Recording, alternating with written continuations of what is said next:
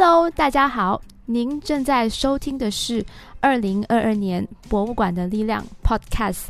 以下节目由林连玉纪念馆、陈嘉庚纪念馆、新山华族历史文物馆、城市书院文物馆、尊孔独中校史馆、Lost Gems 当代艺术空间、台湾国立成功大学博物馆。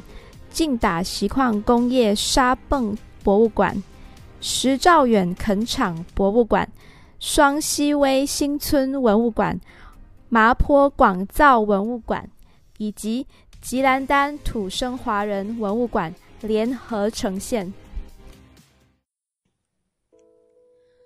飞机残骸铸成的大铁锅。一九三七年七月七日，七七卢沟桥事变。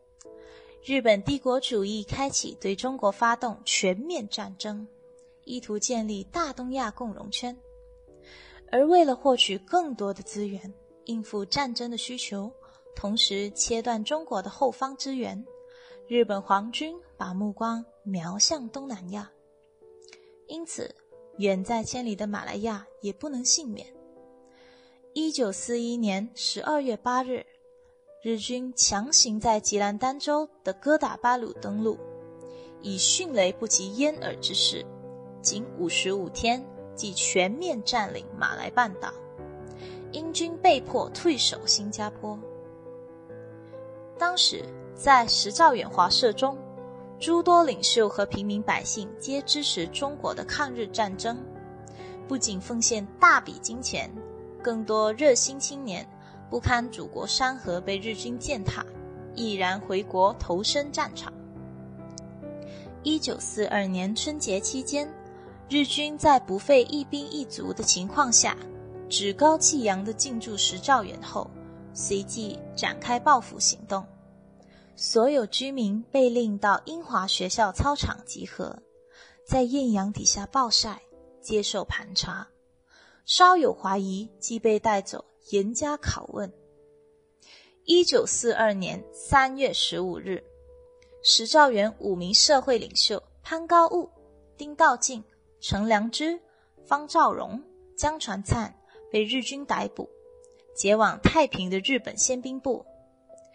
经过严刑拷问后，壮烈牺牲。战后，在中华工会的带领下，举办盛大的哀悼活动。时任中国国民政府首长蒋中正也捎来电唁，以示慰问。战争期间，日军战机多次轰炸各地，造成严重的生命与财物的损失。